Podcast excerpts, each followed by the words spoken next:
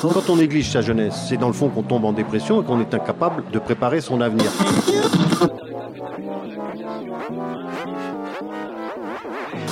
Ça ne veut plus rien dire, lycéens. C'est des merdeux, des cons. Le jeune est tourné vers l'avenir.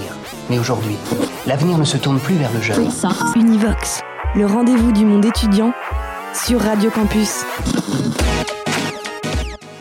Le 8 mars 2019, à l'hôtel de l'univers de Tours se tenaient les premières assises territoriales sur la démocratie et l'environnement, un événement proposé par Cité d'Europe. S'y tenaient deux tables rondes, l'une sur les enjeux de l'environnement, l'autre sur la démocratie. Dans cette première table ronde sur la démocratie, trois invités Chantal Cutajar, Charles Fournier, Joseph Spiegel. Ils évoquent les actions qu'ils ont mises en place en fait de démocratie locale à l'échelle de leur commune ou de leur région. Nous vous proposons d'écouter un extrait de chacune de leurs interventions. Moi, je m'appelle Charles Fournier, je suis euh, vice-président de la région. Aujourd'hui, ma délégation s'intitule Transition écologique et citoyenne. Alors, à l'échelle d'une région, un vice-président de la démocratie, jusqu'à il y a très peu de temps, il n'y en avait pas. Parce qu'il n'était pas considéré que finalement l'échelon régional avait quelque chose à voir avec la question démocratique. L'échelle où le débat peut exister, est d'abord une échelle locale. Et je ne suis pas en train de parler d'un local identitaire de repli sur soi. Je parle d'un local qui communique avec les autres.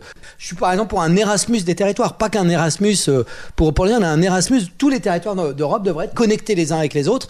Moi, je me méfie un peu justement des logiques de promesses. Euh, qui sont euh, un peu l'élément de cette espèce contrat consumériste dans la démocratie. C'est-à-dire, je vais vous dire ce que je vais faire à 5 ans, euh, et puis euh, on va cocher à la fin pour voir si les cases ont été remplies. Ça, c'était une petite parenthèse, mais je, crois beaucoup que la promesse qu'on doit tenir, c'est une promesse sur la façon de faire, sur l'éthique, sur la manière dont on va conduire l'action politique, sur la manière dont on va associer, plus que des promesses précises de ce qu'on va faire. Pour la première fois, on a une conscience collective qu'il y a une échéance pour l'humanité, et que cette échéance nous invite à gouverner autrement, à décider autrement. Et c'est bien pour ça que la question démocratique retrouve toute sa place, y compris dans tous les mouvements qui sont à l'œuvre aujourd'hui. Je dis tous les mouvements, parce qu'on a tendance à focaliser exclusivement sur le mouvement euh, des Gilets jaunes, mais il y a aussi euh, tous les mois des marches pour le climat. Il y a 2 millions et demi de citoyens qui ont signé une pétition pour, dire que finalement on n'en fait pas assez sur cette question. Il y a des gens qui font des marches pour se battre pour des services publics, etc. etc. Quand il y a, il y a quelques temps, il y avait eu un petit sondage qui disait il y a 30% de PRAF. Alors, euh, poliment, c'est les plus rien à faire. Dans un ouvrage paru en 2017, Plus rien à faire, plus rien à foutre, la vraie crise de la démocratie, Brice Teinturier, directeur de l'Institut de sondage Ipsos et politologue, considérait que le tiers de la population française, complètement désintéressée de la vie politique, pèserait de manière déterminante sur la présidentielle. On peut constater d'élection en élection, on peut constater à plein de moments que la participation, elle est extrêmement compliquée et qu'elle concerne finalement assez peu de monde et qu'au plus fort, même dans des territoires comme Porto Alegre, qui est la ville qu'on a souvent citée pour parler de démocratie, quand on a atteint 10% de la population qui participait, c'est bien un grand maximum. Et donc on est dans un moment où on sent que on est dans une forme d'entre-soi de plus en plus resserré. Certains parlent d'oligarchie, et moi je suis assez d'accord avec ça. C'est qu'on est euh, dans un moment où la démocratie est coincée entre quelques-uns, où un certain nombre d'éléments fondateurs de cette démocratie euh, ne, ne fonctionnent plus, ou en tout cas n'ont plus la même signification, y compris le vote je fais le lien avec ce que on essaye d'entreprendre dans cette région, euh, que moi j'ai appelé faire vivre une démocratie permanente. Parce que j'ai un, l'idée de démocratie participative dans le fond me plaît, mais je trouve qu'elle est déjà abîmée et que on a quand même euh, beaucoup de nos concitoyens ont le sentiment d'être convoqués pour participer puis pour choisir la couleur du papier peint à la fin. Voilà. Et que ça, ça a quand même laissé des traces. Et je vais même vous dire plus, plus, plus durement, je crois que parfois ça a remis en selle assez profondément l'autorité. C'est-à-dire que finalement, parce que ça, ça marche pas, on s'est dit, bah, je vais pas passer des heures à discuter d'un projet pour à la fin rien choisir. Autant que j'ai quelqu'un qui va renverse sa table, qui soit euh, qui soit un pouvoir autoritaire. Et moi, et, une part de l'explication du vote Front National est aussi une demande d'ordre. Et cette demande d'ordre, elle est aussi parce qu'on a une démocratie qui fonctionne euh, pas tout à fait pas tout à fait bien. Mendes France qui disait ça, il faut que la démocratie vive partout et tout le temps. Il peut pas y avoir des territoires et des gens en dehors de la démocratie. Et la démocratie, c'est pas tous les 5 ans ou les 7 ans. La démocratie, elle est permanente. Et cette permanence dans l'espace et dans le temps, pour moi, elle est fondamentale. Alors, qu'est-ce qu'on a essayé de faire dans une région? Ce qu'on a voulu faire, c'est poser la question de la démocratie à nos concitoyens. Ce qu'on fait pas. D'ordinaire, on leur pose la question est-ce que vous voulez euh, une école euh, euh, de telle manière Est-ce que vous voulez, etc. Mais la, poser la question de la démocratie, c'est plus inhabituel. Pour ça, on, on, a, on a multiplié les formes et les outils pour aller poser la question aux citoyens.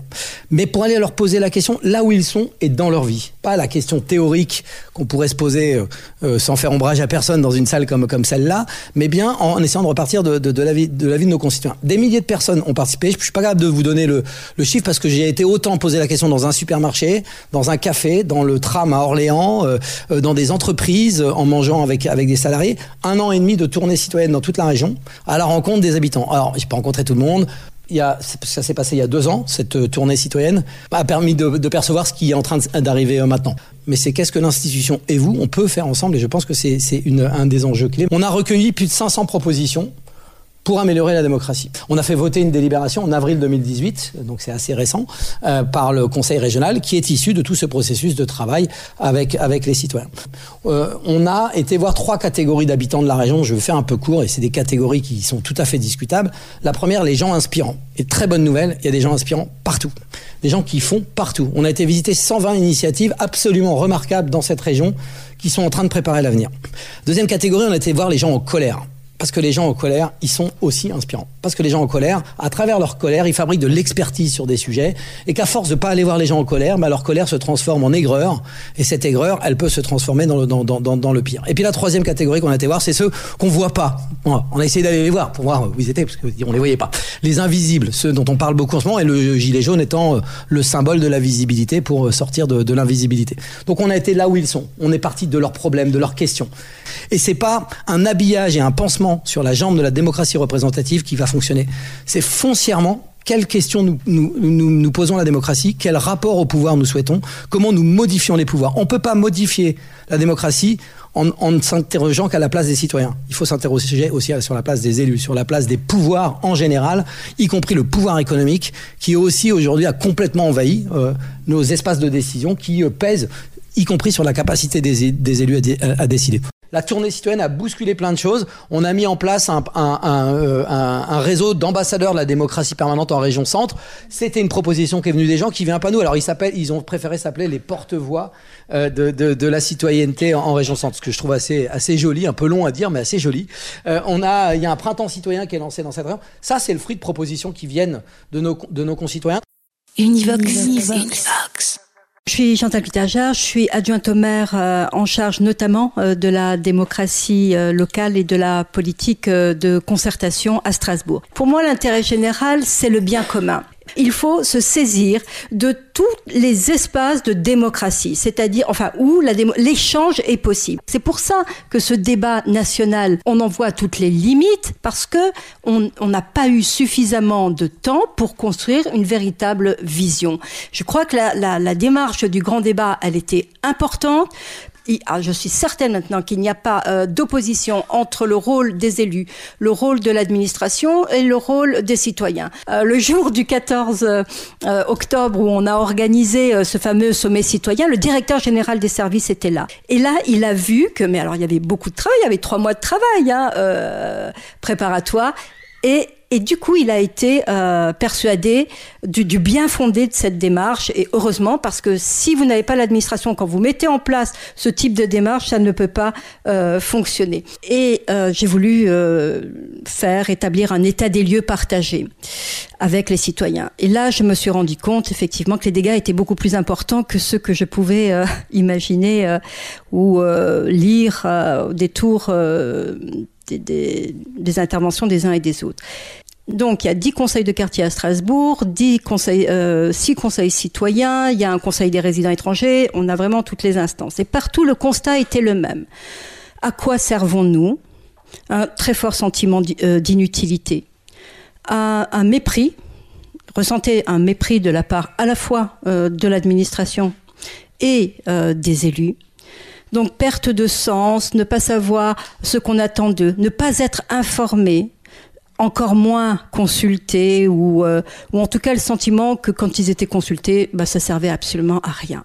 Euh, je leur ai proposé une démarche qu'on a appelée le sommet citoyen. Ça a commencé par un appel aux citoyens à euh, s'investir pour rénover la démocratie. Donc j'ai eu le droit euh, à un petit budget, hein, parce que tout ce que je vais vous raconter, on l'a fait avec 30 000 euros, donc euh, en termes de communication. Donc on a appelé les citoyens à participer à cette démarche. Construisons le nouveau pacte pour la démocratie euh, à Strasbourg. On a réussi à mobiliser euh, plus de 800 personnes. Alors à l'échelle de Strasbourg, c'est peut-être pas beaucoup, mais c'était quand même assez impressionnant. Et euh, ils se sont répartis dans 13 ateliers. Et ils ont travaillé sur des thématiques comme le budget participatif, les mobilisations citoyennes, la gestion collaborative des espaces publics, etc. L'objectif de ces ateliers était de faire des propositions. Ces propositions, elles ont été euh, présentées lors du sommet euh, citoyen qui a eu lieu, donc ça, ça a démarré au mois de mai. Le sommet citoyen a, s'est déroulé au mois d'octobre, le 14 octobre. Il s'est déroulé dans une instance qui est euh, extrêmement euh, symbolique puisque c'était euh, euh au Conseil, euh, au Parlement européen. Les citoyens avaient donc la possibilité de voter, vous savez, puisque c'est une instance délibérative, et ils ont présenté leurs propositions devant le maire, devant le directeur général des services, devant d'autres citoyens qui n'étaient pas venus. Près de 500 personnes ont assisté à ce sommet citoyen. L'objectif, c'était quoi? Eh Bien, c'était de prioriser les actions, parce qu'évidemment, il y a eu beaucoup d'imagination beaucoup d'investissements et donc il fallait prioriser euh, les actions. Et donc ça a été possible grâce à euh, la démarche du début euh, jusqu'à la fin, il n'y a pas de fin puisqu'elle continue encore aujourd'hui, elle est fondée sur la co-construction. Dans les ateliers étaient des ateliers tripartites, donc composés de citoyens, d'agents de l'administration, de la collectivité et d'élus. La phase d'après, après avoir priorisé les actions, on est entrer dans une phase d'étude de, faisabilité technique cette fois-ci, mais toujours euh, tripartite. À l'issue euh, de ces ateliers de, faisabilité, un pacte pour la démocratie à Strasbourg a été euh, rédigé le pacte pour la démocratie à Strasbourg comporte un, préambule qui affirme des valeurs. Il est ancré sur la le principe hein, de liberté, égalité, euh, fraternité. Principe de fraternité, de respect, de transparence, euh, l'affirmation du principe de l'éducation comme principe d'humanisation. Il comporte des engagements, un engagement mutuel, une implication durable du citoyen, parce que rien n'avance si effectivement euh, le citoyen déserte les instances qui sont créées, le principe de responsabilité de euh, chacun et de chacune. Euh, le un certain nombre de droits ont été consacrés également, le droit de participer. On, a, on, est parvenu finalement à trouver une solution à cette question de la représentativité de l'information. On a affirmé le droit pour le citoyen d'être euh, de savoir quel est le degré attendu de la collectivité à son égard. Donc, le droit à minima, le degré zéro de la participation, c'est au moins l'information, la euh, consultation, la concertation et la co-construction. Le droit d'agir à travers des pétitions citoyennes, à travers euh, le budget participatif, le droit d'accès au, numérique. Donc, il y a toute une plateforme numérique de la participation citoyenne, l'open data il y a un engagement de la ville, évidemment, à se mettre en conformité à minima, ce qui n'est pas une mince affaire en matière euh, d'open data. Euh, la constitution d'un comité des usagers du numérique, notamment pour lutter contre la fracture euh, numérique. L'Europe de Strasbourg, qui est également affirmée, qui est quelque chose auquel nous tenons particulièrement, puisque l'Europe de Strasbourg, eh bien, c'est le pendant de l'Europe de Bruxelles, celle qui est fondée sur l'humanisme euh, et, pas sur, euh, je fais un peu de politique, pas sur euh, uniquement la finance. Chantal Cutajar est enseignant-chercheur à l'Université de Strasbourg et maître de conférences. Elle est directeur du groupe de recherche Action sur la criminalité organisée, le GRASCO. Elle a publié des ouvrages sur le blanchiment d'argent, la fraude et l'évasion fiscale, état des lieux et moyens de lutte et garantir que le crime ne paie pas.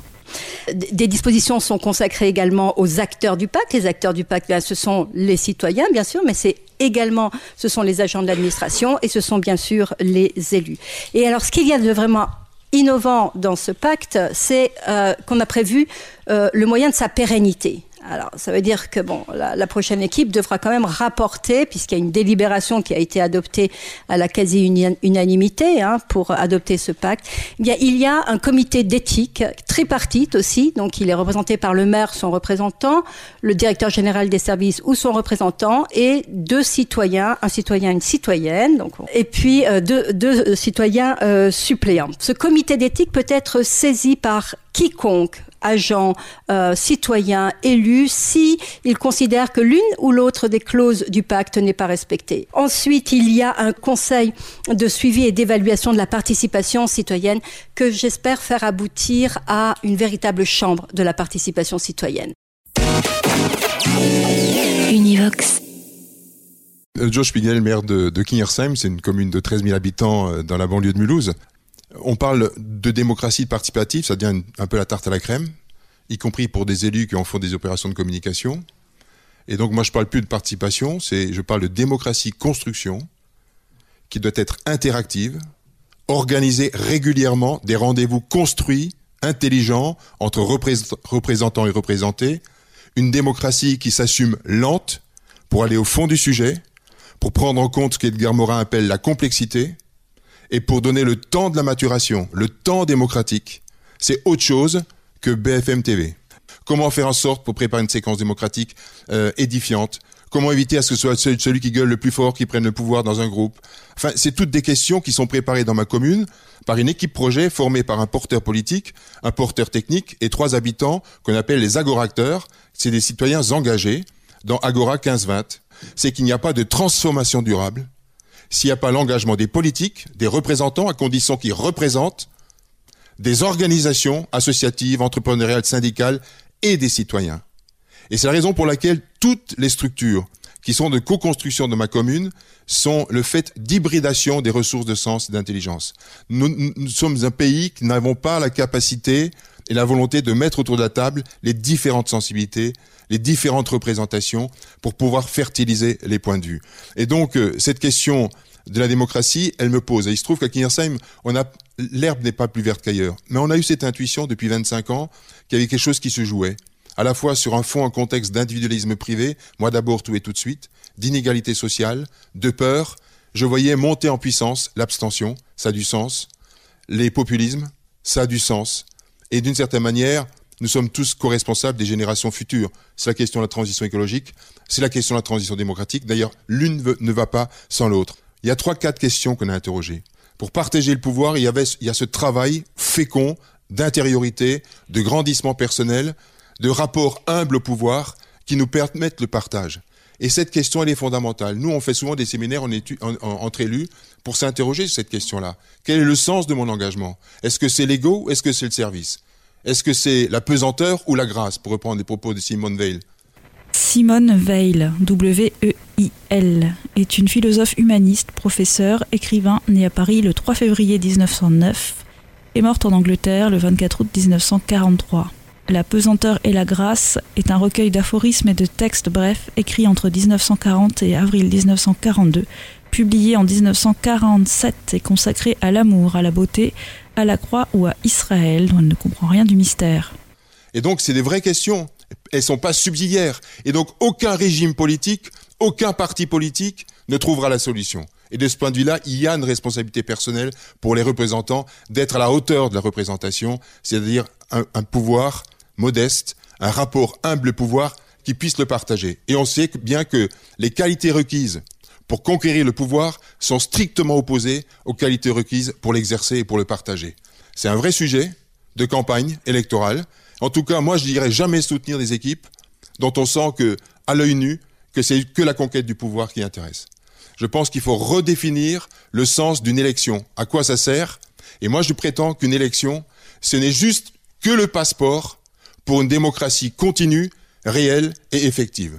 Les gens élus doivent juste savoir qu'ils n'ont pas la science infuse, euh, qu'ils sont juste dans la capacité d'animer les processus de décision. Ils ont l'honneur et la difficulté de prendre la décision in fine, à condition d'avoir été auparavant des animateurs du processus de décision. Cette question est tout à fait essentielle. Donc, rapport au pouvoir, quelle pratique démocratique À chaque fois qu'on est devant un projet, on pose la question comment associer les citoyens au processus de décision? Comment coproduire de l'intérêt général? Comment construire du commun à partir de la multitude des avis, des besoins, des désirs?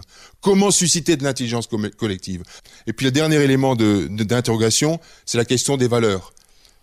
Demos, Kratos, ça a été dit. Mais on n'a rien dit avec ça.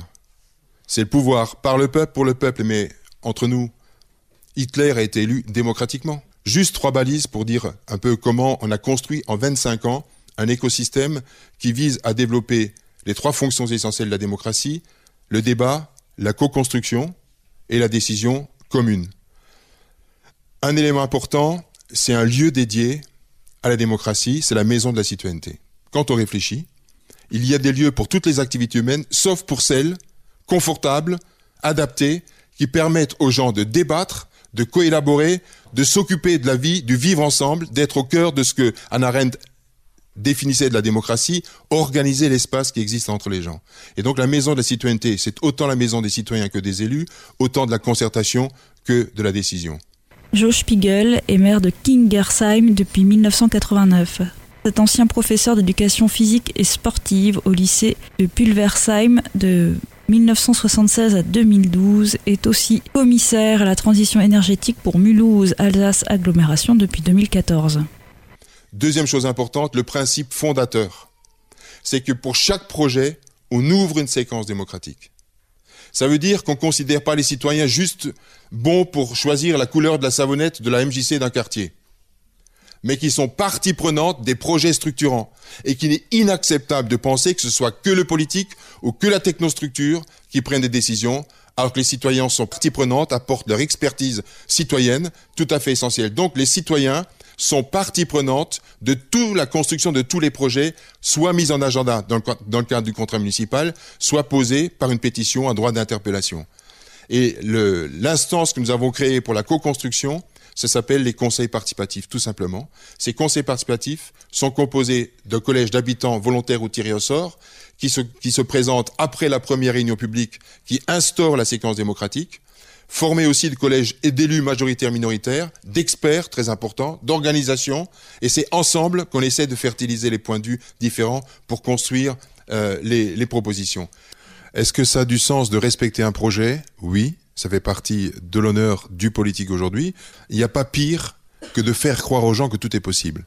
Donc le périmètre démocratique, la définition et le débat sur le périmètre démocratique est fondamental. Et le périmètre démocratique, c'est notamment le budget mis en place. Et ça, c'est aussi concerté avec les habitants. Et l'idée, c'est de le tenir. Alors, il y a deux, trois moments où euh, on n'a pas pu tenir. C'est notamment la médiathèque adulte. C'est dans les années 95-96. On a eu des difficultés budgétaires euh, ponctuelles. Et je suis allé devant la presse en disant, euh, je m'étais engagé là-dessus.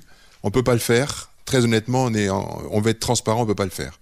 Et ça a été parfaitement compris par les gens. Et deuxième, deuxième élément, sur le parc des Gravières, le Conseil participatif a accepté de suspendre ses travaux le temps que je trouve des fonds européens pour être à l'honneur de ce que j'avais promis, c'est-à-dire 80% du parc serait financé par des apports extérieurs. Et donc on a mis un peu de temps pour avoir les fonds européens. Le Conseil participatif a repris sous cette condition-là. C'est intéressant de le faire.